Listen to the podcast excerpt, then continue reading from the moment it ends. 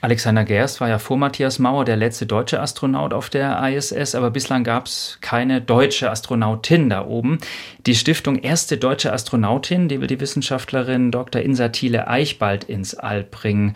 Was glaubst du, wie stehen die Chancen, dass das in nächster Zukunft klappen wird? Tausend Antworten.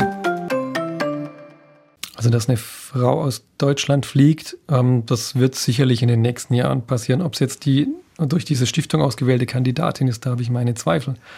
Einfach deshalb, weil gerade vor wenigen Tagen eine Auswahlrunde der ESA ähm, ja, gestartet ist. Also man hat jetzt zunächst einen Aufruf gehabt. Ich glaube, im Februar startete der Aufruf, meldet euch, wenn ihr Astronaut oder Astronautin werden wollt. Jetzt haben sich viele gemeldet, ein paar tausend haben sich gemeldet. Ähm, jetzt kann man sich nicht mehr melden. Jetzt haben sie Bilanz gezogen. Man hat gesehen, es sind diesmal, und das ist sehr, sehr erfreulich, 25 Prozent Kandidatinnen drunter. Bei der letzten Runde waren es 15 Prozent.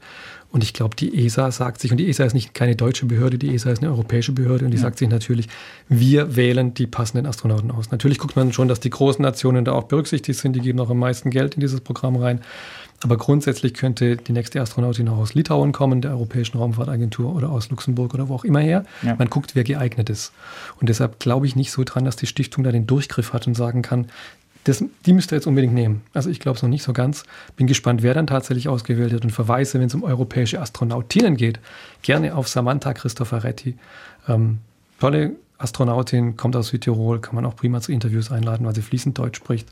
Und die hat schon Riesenjobs auf der ISS gemacht und darf jetzt wieder fliegen und wird Kommandantin.